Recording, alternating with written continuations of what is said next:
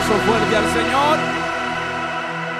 Como un fuerte el aplauso a Cristo Jesús. Y el lenguaje de fe también tiene un sonido, así que sube su voz y acompañe ese aplauso con una alabanza. Aleluya. Es una bendición inmensa de poder estar aquí con ustedes en esta hermosa noche. Eh, surprise, ¿verdad? Una sorpresa para todos nosotros. Eh, pero ya el Señor sabía lo que Él estaba haciendo y tengo que públicamente honrar a Dios por este lugar, pero en especial a la, digo, a la vida de mi hermana mayor. Amo, si usted no sabe lo engreído que ustedes son, no bendecidos, lo, lo engreído que ustedes son de tener a pastores como ellos. Yo los amo con todo mi corazón. Y si ustedes no lo aprecian, hay un cuarto en mi casa donde los dos pueden quedarse por un tiempo. Amén. Yo lo amo con todo mi corazón. A, este equipo excelente de trabajo, de líderes, de todos los que forman parte de este ministerio, que el Señor les bendiga grandemente. Reciba un caluroso saludo de parte de mi amada esposa que para este viaje no me acompañó, pero sí envía todos sus saludos y está conectado también a la transmisión. Y de mis tres hijas, usted lo escuchó bien, tres hijas. No aplaude tanto y ore más, gloria al Señor. No aplaude tanto y ore un poco más, pero amo a mi familia y ellos envían sus saludos. ¿Cuántos están ansiosos de escuchar la palabra del Señor? Acompáñenme, ya están de pies en la Biblia, el libro de Génesis, Génesis capítulo 21, libro de Génesis y el capítulo 21.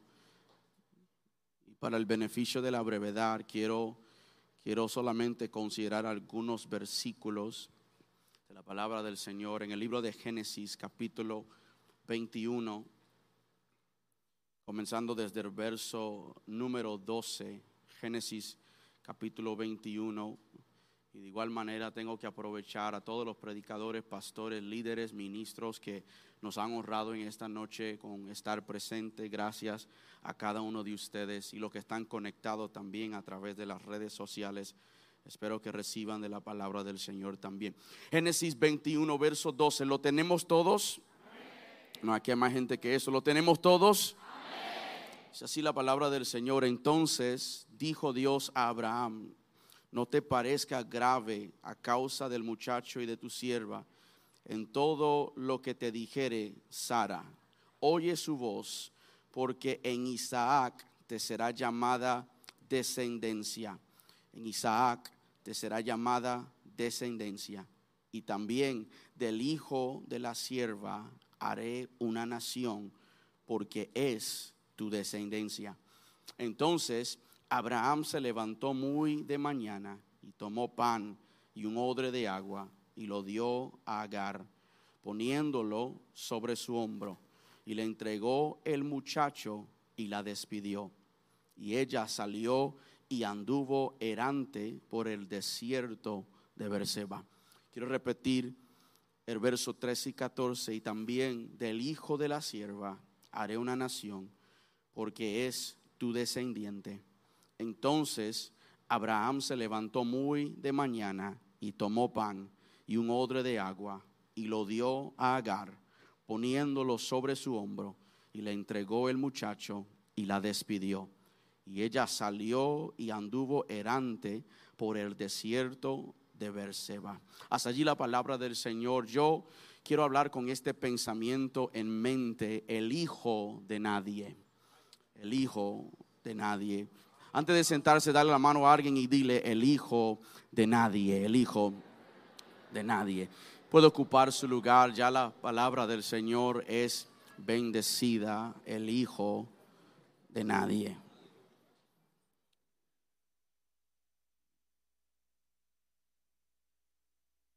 Entonces, Abraham se levantó muy de mañana, tomó pan y agua se le dio Agar y despidió al muchacho y caminaron por el desierto. El hijo de nadie. Un predicador reconocido en una ocasión, su nombre es George Morrison, dijo que la vida cristiana es una tierra de colinas y de valles. Este refrán, de la cual es reconocido este hombre, lo dijo basado en las palabras de Moisés en el libro de Deuteronomio 11 y 11, donde él dijo que en cambio la tierra que pronto tomaremos es una región de colinas y valles con lluvias abundantes. Salomón, Salomón expresó casi la misma idea cuando él escribió en el libro de Eclesiastés capítulo 3 y el verso 4 que hay un tiempo para todo, hay un tiempo para llorar y hay un tiempo para reír. Mis queridos, el cielo es un lugar de alegría interminable. El infierno es y será un lugar de sufrimiento interminable. Pero mientras nosotros estamos aquí viviendo en esta tierra, debemos de esperar momentos buenos y momentos bajos. Debemos de esperar alegría, pero también esperar tristeza. O sea que viviendo en esta vida nosotros hemos de experimentar tiempos de risa, pero también tiempos de lágrimas. No, no puede haber colinas si no tenemos valles. No, no, no, podremos experimentar los momentos altos sin tener los momentos bajos, porque son los valles de la vida que nos ayuda a valorar los momentos de montaña. Son, aquellos momentos en que nos encontramos triste, abajo, en soledad, pasando por dificultades que nos ayudarán a nosotros a poder valorar aquellas victorias que el Señor nos entrega en los momentos de montes en nuestra vida. Dios es un experto en balanceando las experiencias de nuestra vida. Porque si todo fuera bueno, nunca desarrollaríamos carácter. Pero si todo fuera malo, nunca creeríamos en Dios. Te lo digo otra vez, Dios es un experto en balanceando las experiencias de la vida, porque si todo fuera bueno, nunca desarrollaríamos, pero si todo fuera malo, nunca creeríamos en Dios. Pero porque Él es un experto en balanceando las experiencias de la vida, para cada valle hay un monte y para cada monte hay un valle. pregúntale, pregúntale a Elías porque Elías tuvo su momento de monte en el monte Carmelo, 450 profetas de Baal, fuego descender del cielo, todos los falsos muertos en el río, pero seguido aquella experiencia de monte se encontró en el valle debajo de un árbol deseando la muerte y pensando que él era el único, porque para cada monte hay un valle y para cada valle hay hay un monte, porque Dios no quiere que la vida y la experiencia nuestra sea una vida desbalanceada. Dios no puede darte todo lo bueno sin primero permitir algunas cosas malas, porque es en esos momentos malos donde podrás valorar aquellas promesas de las cuales esperaste, aquel milagro en la cual anticipaste, aquellas cosas de las cuales Él te había hablado y te había prometido. Hay momentos de lágrimas, pero también hay momentos de risa, hay momentos buenos y hay momentos malos. Y esto es especialmente cierto en el sentido cuando hablamos de la vida familiar. ¿Por qué? Porque las mismas personas que nos brindan alegría también pueden traernos tristeza. No, no, no. Usted no tiene que ser honesto, pero yo seré transparente. La, misma gente que un día están riendo contigo, mañana pueden ser quien te están causando la vida imposible. Exactamente como la vida tiene momentos altos y momentos bajos. Nada más de eso es más real como hablar acerca de la vida familiar. Porque las mismas personas que te brindan alegría un día pueden también entregarte tristeza otro día. Algunas veces las relaciones pueden volverse tensas y pueden cambiar de la noche a la mañana y nos encontramos preguntando, pero ¿qué nos sucedió con el hogar feliz que nosotros teníamos y qué pasó con el hijo calmado que tenía, pero ahora es rebelde? Hay un proverbio que dice que la familia de nadie puede colgar un letrero sobre su casa que diga aquí no pasa nada.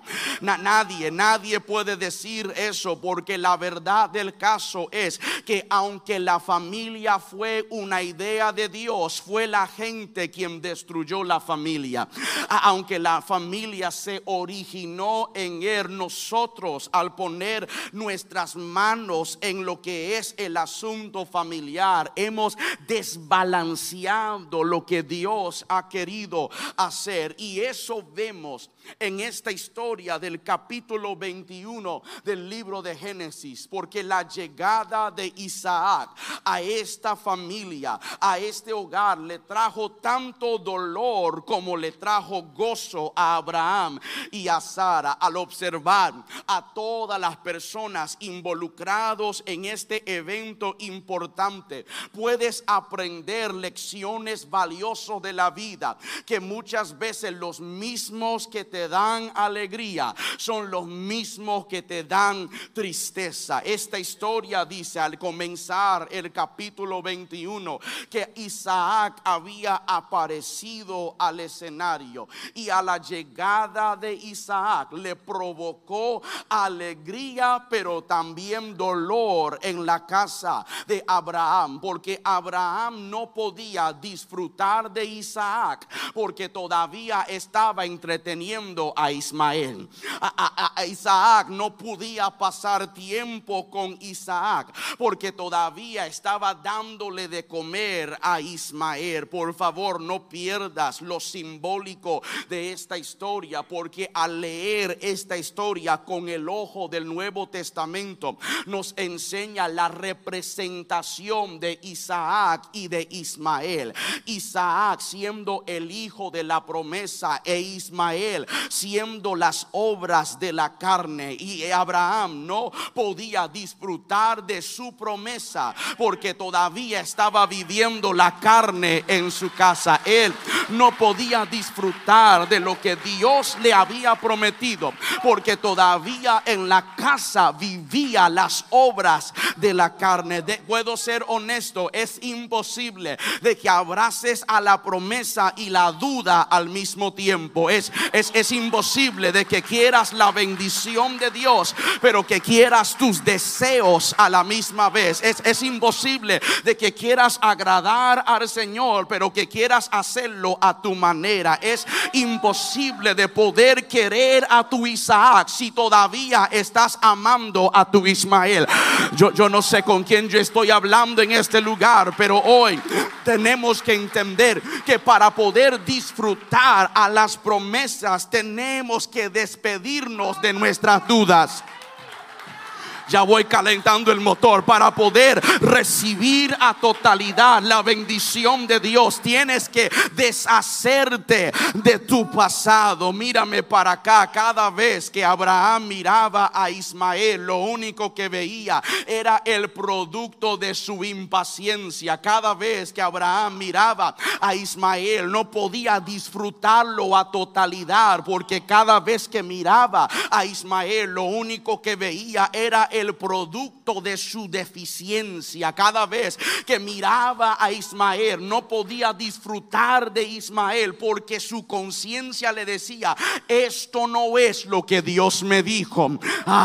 y cada vez que miraba a Ismael, él no podía disfrutar porque aunque era el primogénito legítimo, no era el prometido del Señor. Ah, ah, déjame, déjame darte, déjame darte contexto para, para que puedas apreciar el contenido. Dios le había dicho a Abraham, sal de la casa de tu padre a la tierra que te mostraré, porque allá voy a hacerte grande, voy a bendecirte. Paréntesis, lo que Dios le estaba diciendo a Abraham, que la promesa que tengo para ti es demasiado de grande, que si te lo doy aquí, va a dañar tanto la promesa como el lugar. Si, si te doy la promesa aquí, esta casa donde estás ahora no tiene la magnitud para sustentar la promesa que te estoy haciendo. No, no lo he manifestado para ti, no porque no quiero, sino porque si te lo doy ahora se daña tanto la promesa como la ubicación. Pero para que puedas recibir la promesa de Dios, algunas veces tú te tienes que mover y entonces Dios lo manifestará. No, usted no me escuchó, pero déjame, ayúdame a predicar una vez. Toca al que está a tu lado y dile, muévete, muévete, muévete, muévete. Porque cuando tú te mueves, Dios lo manifiesta. Cuando tú te mueves, Dios comienza a materializar. Hay cosas que Dios hace por nosotros, pero hay cosas que nosotros tenemos que tomar la iniciativa de movernos primero. Hay cosas que solamente Dios puede hacer, pero también hay momentos donde Dios se sienta para atrás a ver si realmente quieres lo que te prometió. Porque si quieres lo que te prometió Abraham, a mí no me interesa quién tengo que abandonar, qué tengo que dejar, qué tengo que sacrificar. La herencia para mí no es nada comparada a aquella promesa que tú me diste a mí hoy. Yo vine a hablar con alguien, ya yo estoy predicando así que metes en el sermón. Yo vine a hablarle a alguien y dejarte saber, muévete para que se pueda materializar. Míreme para acá. Tú estás esperando por Dios y Dios está esperando por ti. Tú estás esperando que Dios lo haga. Y Dios está diciendo, cuando tú te mueves, yo comienzo a manifestarlo. Cuando, cuando te incomodas, yo comienzo a hacerlo. Cuando te sales de tu comodidad, yo comienzo a bendecir. Dale un codazo a alguien y dile, muévete, muévete, muévete. Hay cosas que te están esperando allá, no aquí. Hay promesas que te están esperando allá, no aquí. Hay lugares que las bendiciones no se manifiestan en la comodidad. Dice, muévete. Y una vez que él se mueve, la historia dice que Dios comienza a tratar con él. Pero el problema de Abraham es el problema de muchos de nosotros. Porque el problema de Abraham fue de que Dios le dio una promesa que no se manifestó en el tiempo de Abraham no me escuchó. Dios le dio una promesa a él que no se manifestó en el tiempo de él. Y porque no se estaba manifestando al reloj de Abraham, Abraham pensó, yo tengo que ayudar a Dios. Y, sabe, sabe cuántas bendiciones usted y yo hemos dañado, hemos perjudicado, hemos autodestruido. Porque tú tienes la idea de que Dios necesita tu ayuda para sustentar su palabra. Dios no necesita tu ayuda. Dios puede cumplir lo que Él dijo a la hora que Él dijo y a la manera. Él no necesita tu ayuda. Es más, Él no necesita nada para desarrollar su palabra. De la nada hace la luz, de la nada crea el mundo, de la nada hace milagros. Y Abraham pensó, Dios necesita mi ayuda para cumplir su promesa. Abraham, Abraham, Abraham. Abraham comenzó, oye, a ajustar la palabra de Dios Voy, a mirar acá, este lado me está asustando. Abraham, Abraham comenzó a ajustar el lado, eh, la promesa de Dios a la condición en la que él se encontraba. Él comenzó a ajustar lo que había escuchado para que cupiera en el lugar donde él estaba en el momento. Él, él quitó y agregó solamente para ver lo que él pensaba que era la bendición de Dios. Y el problema de eso fue que no era como Dios quería hacerlo y con la persona que Dios quería hacerlo. Mira lo que dice la historia. Sara le dice a Abraham, no te he podido dar una criatura, no te he dado un hijo, pero aquí está mi criada. Acuéstate con ella y si ella nos da un hijo, lo llamaremos el nuestro. Abraham lo hizo. Se acostó con Agar.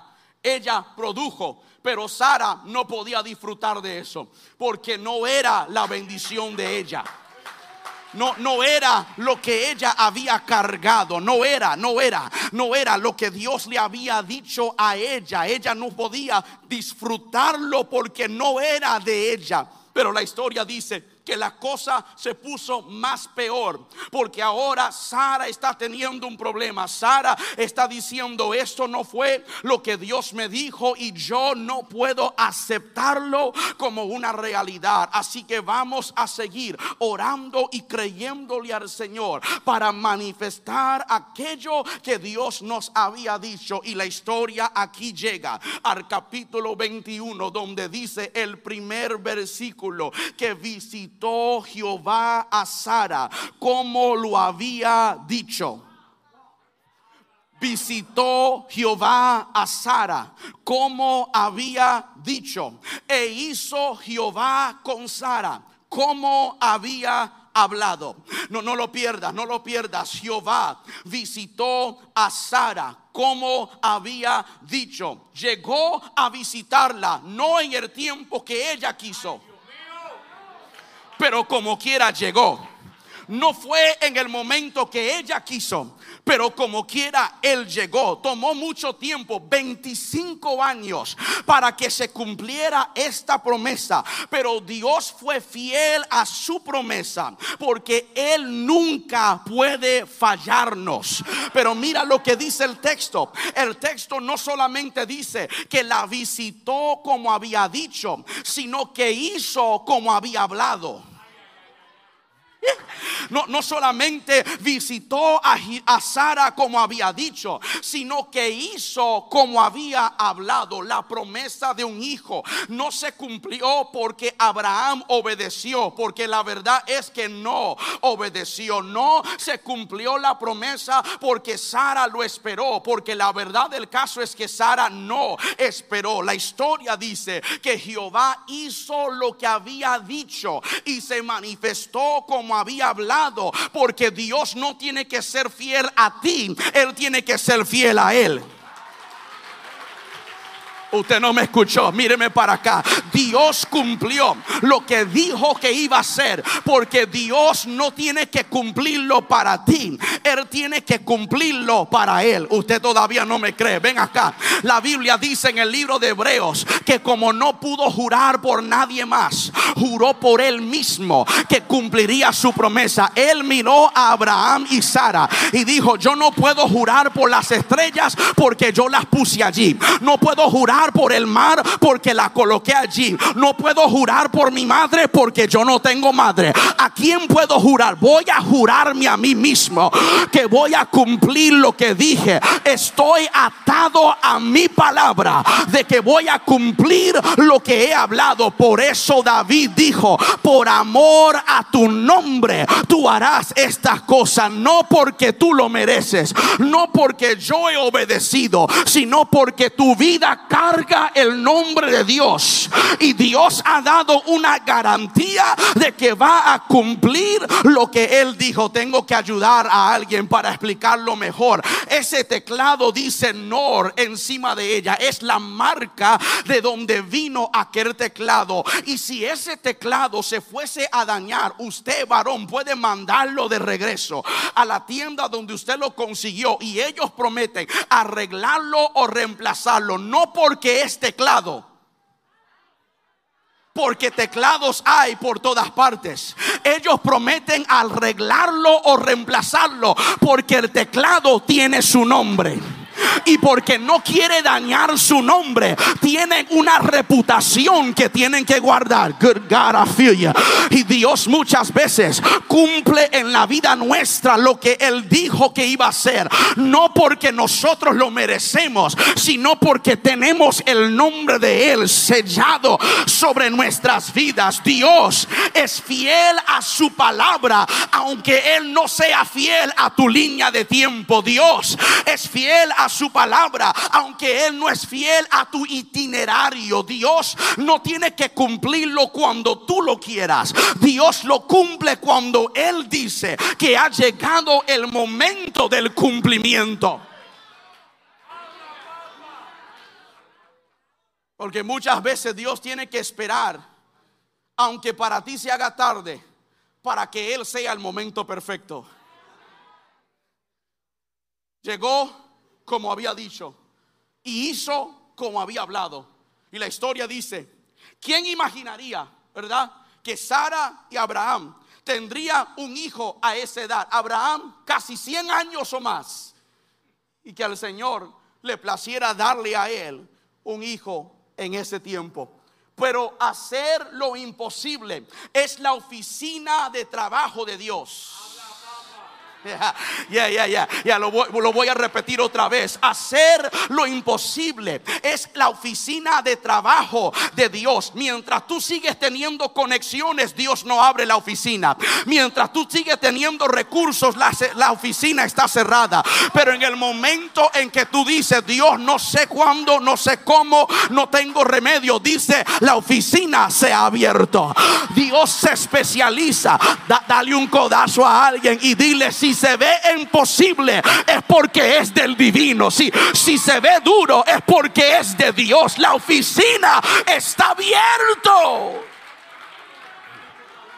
Porque nuestros grandes problemas no parecerían insuperables si permitimos que Dios se encargue de ellas.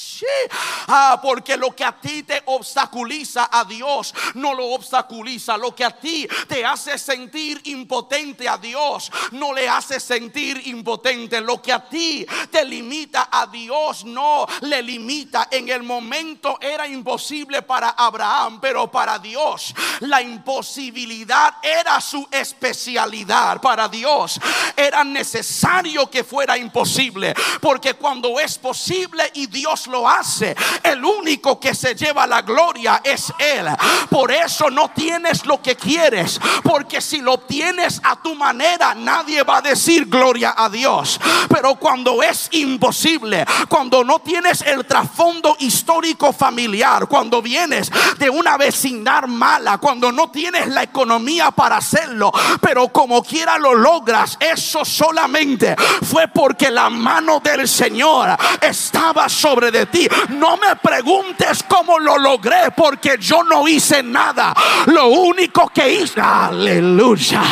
Alguien en este lugar tiene que decir la gloria es de Él porque Él hace. Sara había soportado la carga había soportado la carga de no tener hijos durante muchos años.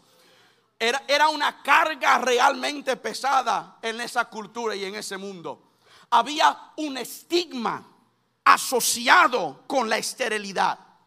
No, no, no, ven acá en este tiempo la gente se casa, los jóvenes se casan, las personas se casan. Y usted le pregunta, antes se le pregunta, ¿cuándo van a tener hijos? Y reprenden hasta el diablo. Y dicen, no, es que estoy joven todavía, quiero terminar la carrera, quiero viajar el mundo. Y esto está bien dentro de nuestra, dentro de nuestra cultura y este contexto. Pero en el tiempo de la Biblia, la familia que no tenía hijos era mirada como una familia mal maldecida. Entonces mira la dificultad de Abraham decir que estaba donde estaba porque estaba esperando una bendición, pero que la bendición nunca se manifestaba.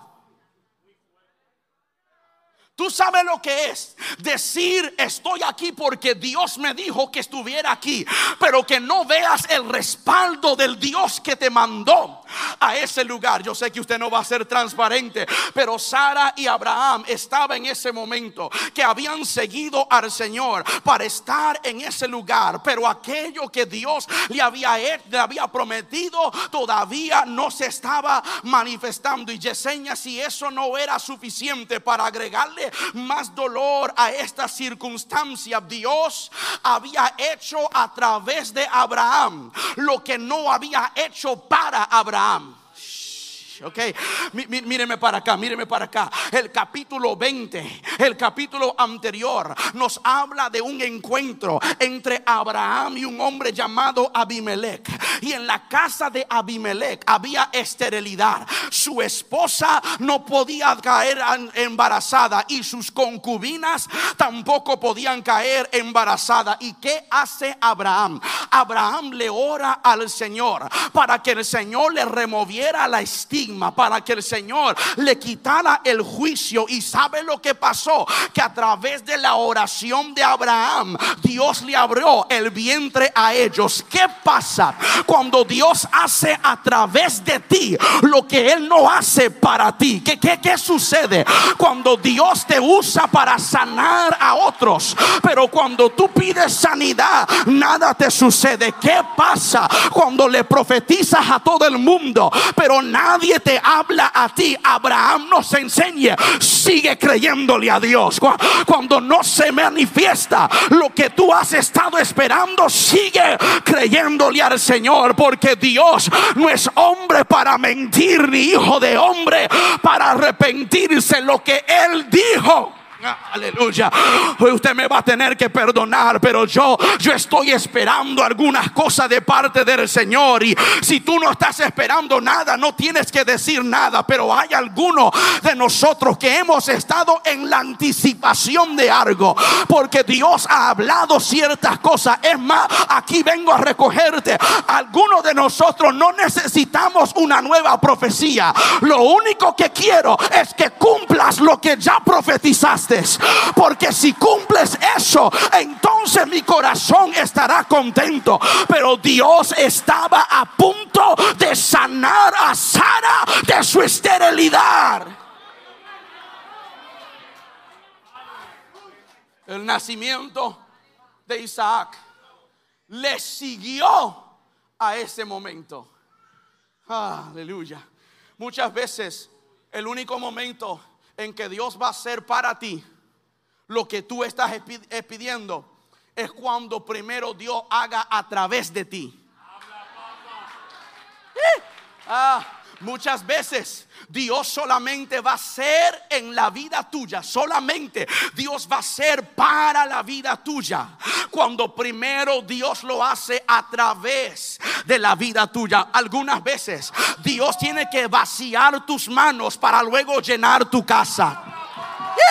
Ah, eso fue para 50 de ustedes. Algunas veces Dios tiene que vaciar tu conexión para abrirte puertas grandes. Algunas veces la matemática de Dios es para yo poder multiplicar. Primero tengo que restar. Para, para yo poder multiplicar, primero yo tengo que quitar. Y una vez que Dios había reducido a Sara y Abraham a nada, entonces es que llegó la promesa.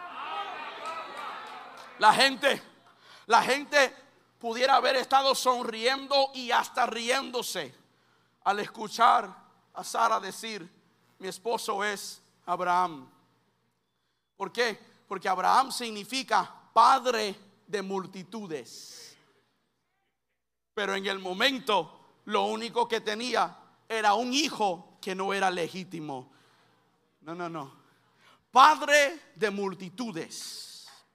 Pero lo que Dios le había dicho a él todavía no se había cumplido.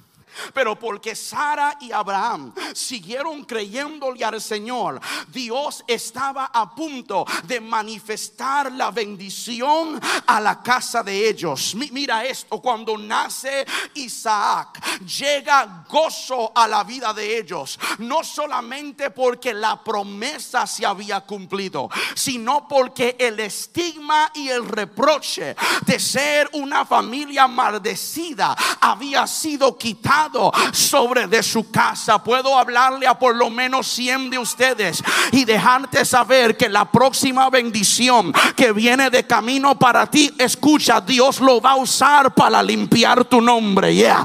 Ajá. Eso no es para todo el mundo. Yo vine a hablar con 100 de ustedes y 50 de los que están conectados. Que esta próxima bendición que Dios va a traer a la casa tuya va a limpiar tu nombre, va a sanar tu tu reputación, va a aclarar aquellas cosas que habían dicho de ti. Porque cuando llegó Isaac, llegó el gozo.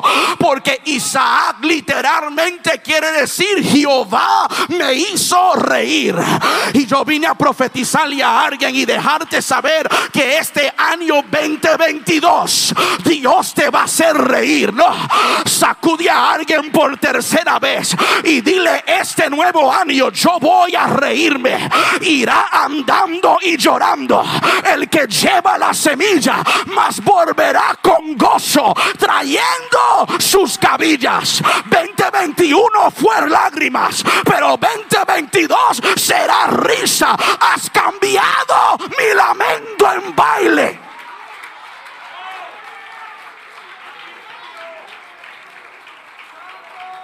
Esta bendición era para limpiar su nombre. Esta bendición era para quitar el estigma. Esta bendición era para remover la maldición. Y mira lo que sucede entonces, que una vez que Dios trae la bendición a la casa de Abraham, Sara le dice a Abraham, saca a Ismael de aquí.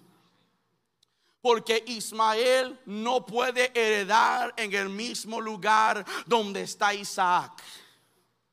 Ella pensó que la bendición de Dios no se podía manifestar para varias personas bajo un mismo techo.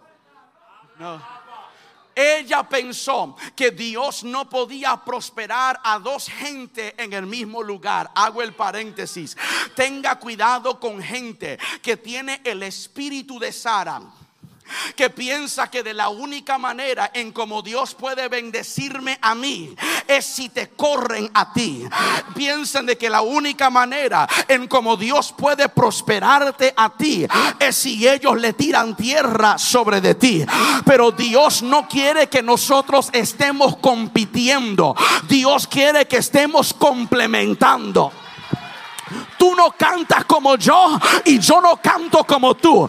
Tú no predicas como yo y yo no predico como tú. Pero cuando tú y yo nos unimos, podemos avanzar la agenda de Dios. Cuando tú y yo trabajamos, Dios puede hacer cosas con los Isaacs, pero también puede hacer cosas con los Ismaeles. Dios puede hacer algo con los prometidos, pero también puede hacer algo con los adoptados. Creció el niño. Y Sara vio, Sara vio que el muchacho se burlaba de él. Sara vio que la egipcia se burlaba de su hijo. Y como toda madre, cuando le hablan a la madre no le importa si el niño está caminando mal. Ella dice, ese es mi hijo. Y nadie va a hablar de él se acercó a Abraham y le dice, sacan a los dos de la casa. Y esto le pesó al corazón de Abraham, es lo que dice tu Biblia. Y Abraham dijo, tengo que hablar con Dios. Y cuando Abraham se fue a hablar con Dios, Dios le dice a él, oye todo lo que tu esposa te diga. Mm. Y yo pensaba que las mujeres iban a decir amén a eso, pero se lo voy a repetir. ¿Sabe por qué? Porque la iglesia, la iglesia es un experto, la iglesia es un experto en citando versículos como e- Efesios 5 y 22 y Efesios 5 y 21, someteos esposas a sus esposos, ¿verdad? Somos expertos en citando de que la mujer como en Corintios tiene que estar en sujeción, pero la verdad es que ese texto fuera del contexto se dice así, pero dentro del contexto Dios dice, la mujer se someterá a su esposo si el esposo está sometido a Dios. Me estoy metiendo en territorio apache, Yesenia. Sácame de aquí. Ella le dijo a Abraham, corre a ese muchacho de la casa. Y Dios le dio a Abraham consejería matrimonial de gratis. Dios le dijo a Abraham, si quieres ser contento, oye a todo lo que tu esposa te esté diciendo. Porque aunque te pese el corazón, es el propósito mío. ¿Cómo es eso, Pastor Carlos? Porque Dios le dijo a él, le dijo a él, aunque él no va a estar en tu casa, él sigue siendo tu descendencia. Y porque sigue siendo tu descendencia, con él también voy a hacer algo grande. Ahora la historia dice que Abraham oyendo esto, se mueve a hacerlo. Levanta en la mañana, toma agua, lo pone en un odre, toma pan, se lo da a la mujer, toma al niño y se lo entrega a ella y lo despide. Yo tenía un problema con esto. Tengo un problema con esto porque si usted conoce la Biblia, aquí tengo empresarios, Abraham era ungido y rico. Se me fueron aquí. Abraham era ungido, separado, pero ya a esta instancia ya había recibido riquezas. ¿Y cómo es posible que siendo un hombre conocido, prestigioso, con riqueza, con ganado, de todo lo que tienes, solamente le das un odre de agua y un bolillo de pan? Teniendo toda esta abundancia y le entrega en las manos de ella agua, pan y el muchacho.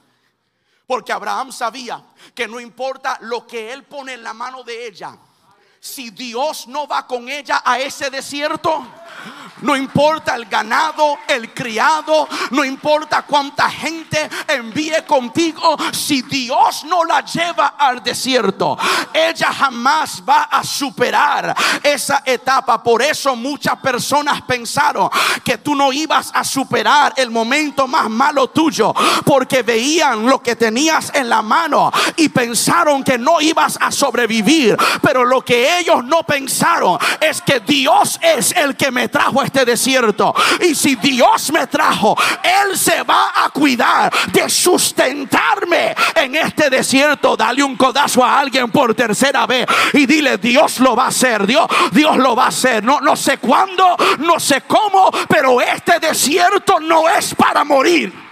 Este desierto es para ver la gloria del Señor. Este desierto no me va a acabar. Este desierto me va a acercar al Señor. Agua, pan y el muchacho. ¿Y sabe lo que dice la historia? La historia dice que después que comenzaron a caminar por el desierto, se le acabó el agua del odre mientras ellos iban caminando por el desierto, no tenían nada más, agua, pan y ellos dos. Y la historia dice que estando ellos caminando, que estando ellos en medio del desierto, el agua se le agotó en el odre. Y ella toma al muchacho y lo pone debajo de un árbol. Caminando por el desierto, el agua se le acaba toma el muchacho porque pensó que como no teníamos agua no íbamos a sobrevivir. Pero tengo una pregunta, pastora Yesenia, si, si la hermana Agar estuviera hoy en el servicio, yo tendría que hacerle una pregunta, porque la historia dice que se le acabó el agua, pero nunca dice que se le acabó el pan. La, la, historia dice que se le acabó el agua del odre, pero nunca dice que se le acabó el pan. Cuando el agua se le acaba, ella toma al muchacho y lo pone debajo de un árbol y se va a distancia de un tiro de arco, porque dijo, no veré al muchacho cuando se muera, porque ella pensó, él no tiene agua, no va a sobrevivir. Pero la historia dice que cuando Dios comienza a conversar con ella, mira la pregunta de Dios. La pregunta de Dios no fue que te falta. La pregunta de Dios fue que tienes. Ven acá. La pregunta de Dios, cuando Dios se le revela a ella, no fue qué es lo que te hace falta. La pregunta de Dios fue qué es lo que tienes. Porque muchas veces nos enfocamos en lo que nos hace falta que en lo que todavía tenemos. Muchas veces nos quejamos de la casa que no tenemos, pero no le agradecemos por el apartamento sobre nuestra cabeza. Muchas veces nos enfocamos en lo que que nos hace falta. Pero Dios dice, cuando puedes celebrar por lo que todavía tienes, yo puedo darte lo que te hace falta. Cuando, cuando puedes agradecerme que todavía tienes pan, que todavía tienes vida, que todavía tienes a tus hijos, entonces podré darte el agua que quieres. Aquí está la clave. ¿Sabe por qué no le faltó el pan? Porque el pan representa a la Biblia.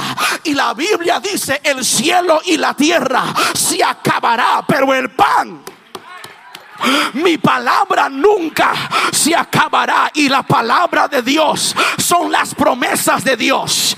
Y cuando tú estás en un desierto, lo único que te sustentará es aferrarte a su palabra. O me parece que usted no me cree. Ven acá Jesús, porque Jesús estaba en el desierto y sabe lo que lo sustentó. Escrito está que solamente a Dios adoraremos.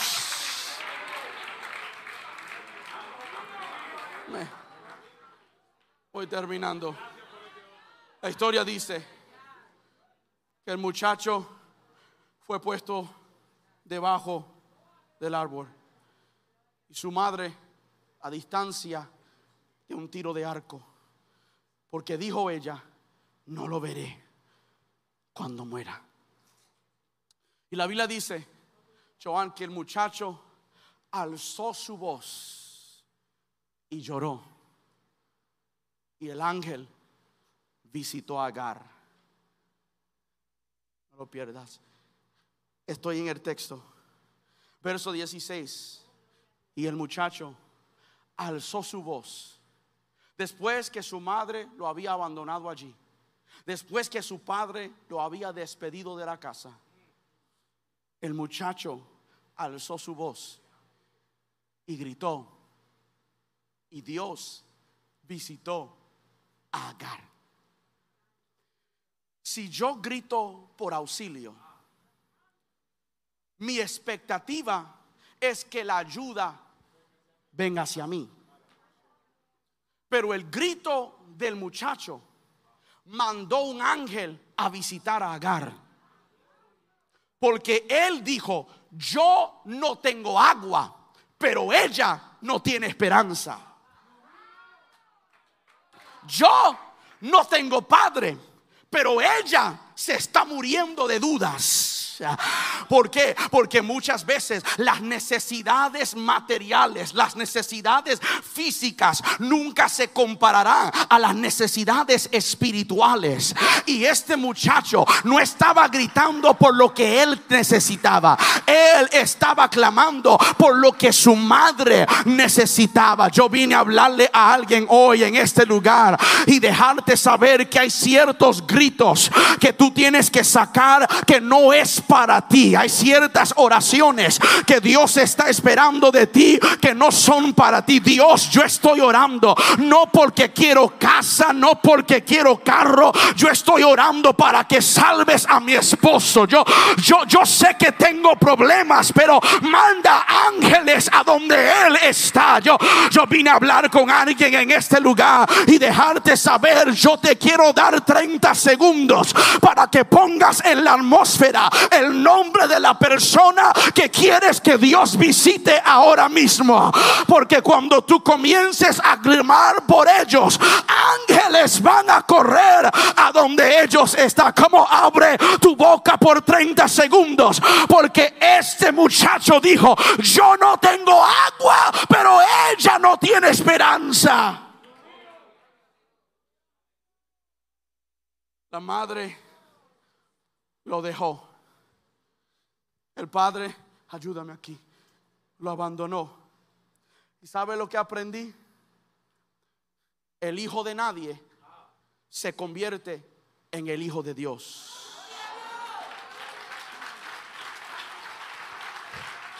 Abraham lo abandonó. Su madre lo abandonó. Pero aunque mi padre y mi madre ¡eh! me dejare, con todo Jehová me recogerá. Cuando nos convertimos en los hijos de nadie, es cuando Dios viene a adoptarnos como hijos de Él. Pregúntale a Pablo que en Romanos dijo, y nosotros no hemos recibido un espíritu de miedo ni de esclavitud, sino el espíritu de adopción, por la cual podemos clamar, Abba Padre. Es bueno poder saber que cuando todo el mundo se te fue, Dios estaba allí para levantarte. Cuando todo el mundo te abandonó, Dios estaba allí para socorrerte. Dios le dijo a ella, ¿qué es lo que tienes? Porque ella pensó, que lo único importante era lo que le faltaba. Pensó que al dejar el muchacho debajo de ese árbol, él iba a morir. Pero la historia dice que una vez que el ángel la visitó, abrió sus ojos y vio que había un río en el desierto. Muchas veces nos enfocamos en nuestros odres vacíos, que no nos damos de cuenta de los ríos que están fluyendo. Ok, estás perdido, ven acá. Si ellos están en un desierto, yo tengo una pregunta. ¿De dónde salió el árbol? Porque si usted conoce algo del desierto, en el desierto no hay vegetación. En el desierto es demasiado caluroso en la mañana para que crezcan árboles. Pero mientras ella estaba enfocada en lo que no tenía, no vio el milagro que Dios estaba haciendo. Que desierto, en el desierto creciera árboles. Pero hoy yo vine a hablarle a alguien y dejarte saber que Dios está por abrir tus ojos para que puedas ver que el milagro que tú pensabas que estaba en el olvido ya se manifestó frente de ti antes de que tú regreses a tu casa. Aquello que tú pediste, Dios ya lo está haciendo antes de que te presentes al médico por segunda vez. El milagro que esperaste ya está hecho. Voy. El escenario es poderoso. Porque dice que le faltó agua y tomó al muchacho y lo puso debajo del árbol. Cuando lo puso debajo del árbol, el muchacho gritó para que Dios visitara a su madre. No, para acá. La madre entregó al hijo para ponerlo debajo de un árbol. ¿Cuándo fue la última vez que vimos a una madre poner a su hijo debajo de un árbol. Porque Agar tomó a su hijo y lo colocó debajo de un árbol y se fue para mirarlo de una distancia. Y dijo, no quiero verlo cuando se muera. Porque pensó que al ponerlo debajo de un árbol, el muchacho iba a morir. Pero cuando el muchacho estaba debajo del árbol, él gritó para que Dios la visitara a ella. Ok, déjame ayudarte la última vez que una madre colocó a su hijo debajo de un árbol fue en Gólgota. Porque había una madre que entregó a su hijo Jesús para que lo pusieran encima de un árbol. Y cuando se fue a una distancia para no verlo morir desde aquel árbol, gritó: Padre, perdónalos. Desde aquel árbol gritó, madre, he ahí tu hijo, hijo, he ahí tu madre. Porque cuando ella pensó que el árbol lo iba a matar, fue el árbol quien le salvó la vida. Gracias. Hay cosas que nosotros pensamos que nos puede matar cuando son las mismas cosas que Dios usará para salvarnos. Me parece que usted todavía no me lo cree. Se fue Joan a distancia de un tiro de arco. Porque dijo, no quiero ver al muchacho cuando muera. Pero porque Dios estaba con el muchacho. Aquella distancia de tiro de arco se convirtió en el llamado del muchacho. Lea la historia. Dios estaba con él. Y creció en el desierto y se hizo tirador de arcos. Y a su madre lo puso debajo del árbol y pensó que al irse a una distancia de tiro de arco, el muchacho se iba a morir. Pero aquello mismo que pensó que iba a matarlo fue lo que Dios usó para hacer de él algo grande. Lo que tú llamas miseria, Dios llama tu ministerio.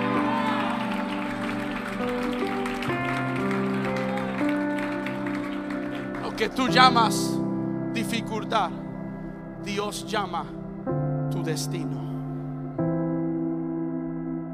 El muchacho creció porque Dios había dicho, voy a hacer algo grande con él. ¿Y qué fue aquello grande que Dios hizo con él? Que más adelante, cuando había un soñador a quien habían tirado en un hoyo para que su sueño se le muriera, ese mismo que fue tirado al desierto en el pasado, ahora volvió al desierto para sacar a los soñadores de los pozos. Me parece que usted no me cree, lea la Biblia. Y la historia dice que Judá sacó a José de aquel hoyo y se lo entregó a los ismaelitas, yeah, los hijos de Ismael que habían sido despedidos a morir en el desierto. Superaron el desierto para volver a ayudar a hijos de destino a salir del desierto. Y yo vine para decirle a alguien que aquello mismo que que te iba a acabar, ven acá, Pablo. Y sabemos que a los que aman a Dios. Vamos músico que yo me voy. Y sabemos que a los que aman a Dios, todas las cosas les ayuda para su bien. Póngase sobre sus pies, mis amados. Lo que lo que ella pensó que lo acabaría terminó siendo lo que él iba a ser. Lo que tú piensas que puede acabar contigo, Dios puede usarlo para hacer que crezcas. Los desiertos de Dios no son para muerte. Desiertos de Dios son para preparación. En el desierto natural no hay agua. En el desierto de Dios agua sale de la roca. En los desiertos naturales no hay comida. En los desiertos de Dios, maná desciende del cielo. Codornices salen de la tierra. En los desiertos naturales es caluroso por la mañana y frío en la noche. Los desiertos de Dios, una nube te sigue de un día y una columna de noche. En los desiertos naturales no hay una tienda donde usted pueda comprar ropa para, para sobrevivir. En los desiertos de Dios, tu ropa se te crece contigo. Porque los desiertos de Dios nunca son para destruirte. Los desiertos de Dios son para desarrollarte. Entró como un niño abandonado y salió como un arquero maduro. Entró como una persona despedida. Salió como un individuo con destino. No son los que entran al desierto a quien el infierno le tiene miedo. Son aquellos que salen del desierto. Porque salen con propósito salen con historias, salen con marcas de que Dios estuvo conmigo y crecí donde me habían abandonado. Allí donde tú estás, levante su mano al cielo. Aleluya. Padre, gracias por tu palabra. Gracias por tu pueblo. Pero más que eso, gracias por tu presencia que está en medio de nosotros. No hay duda de ella. Hoy te pedimos que nos ayudes a no ser oidores olvidadizos, sino hacedores de tu palabra. Encuéntranos en, en el lugar de nuestros desiertos y haznos saber que no estamos solos, que hay árboles y ríos que crecen que se mueven en nuestros desiertos.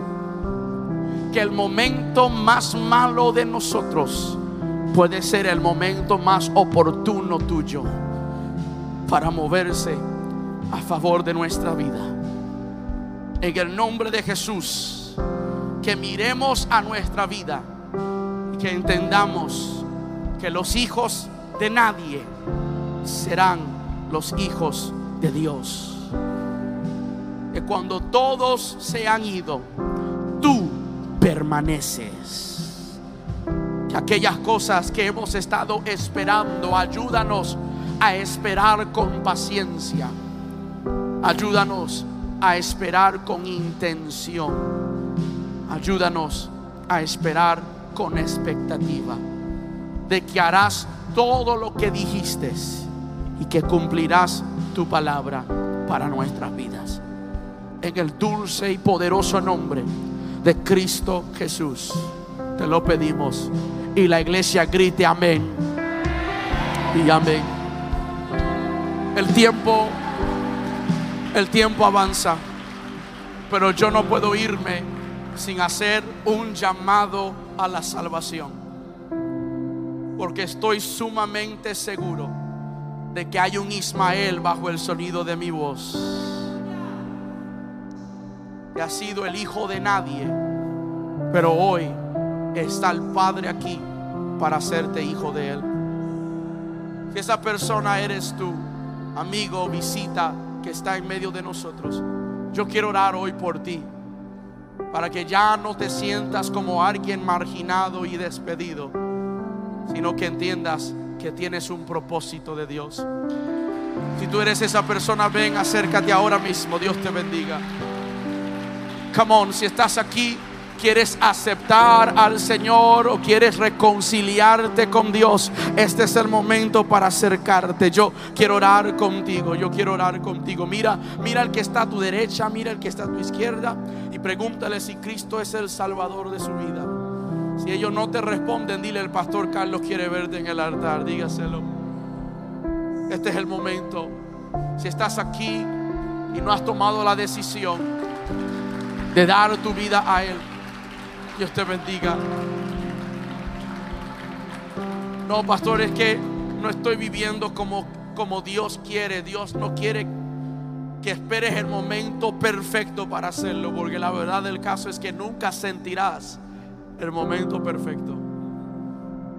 Dios te acepta como eres y en su tiempo te cambia a ser como Él quiere que seas.